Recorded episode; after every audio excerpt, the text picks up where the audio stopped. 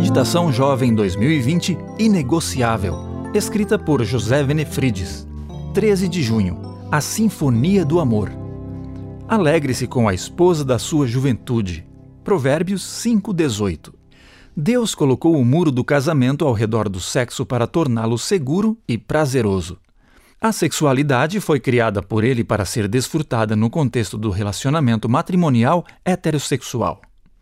Em Provérbios 5, 15 a 19, ao comparar o relacionamento conjugal com um poço, ele aconselha os cônjuges a não buscar água em outro lugar.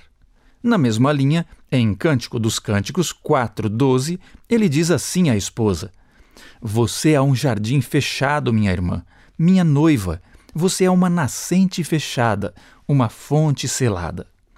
No verso 15, Salomão fala que essa fonte fechada é um poço de águas vivas. Na Palestina, dos tempos bíblicos, a água era sinônimo de vida. E o poço era a maior riqueza que alguém podia ter. O que o sábio está tentando nos dizer com isso é que Deus criou o sexo para ser uma fonte refrescante no deserto da vida. É para ser desfrutado apenas e exclusivamente entre duas pessoas.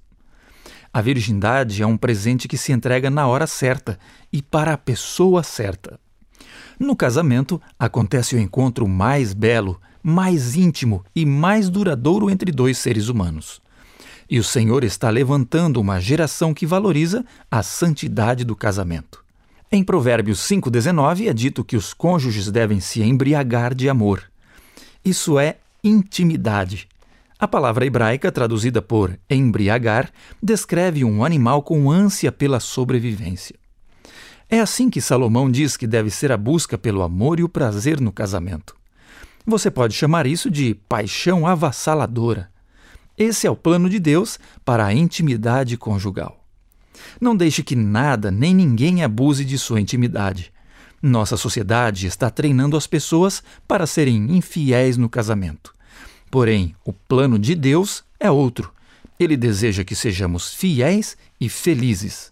A fidelidade sempre traz felicidade. A melhor coisa da vida é voltar para casa todos os dias ou depois de uma longa viagem e encontrar a pessoa amada. Não há prazer semelhante no mundo. Orquestrada pelo amor, a intimidade conjugal é uma linda sinfonia que agrada aos ouvidos de Deus e enche de alegria a vida de quem dela participa. Eu sou Wagner Zil, trabalho na CPB.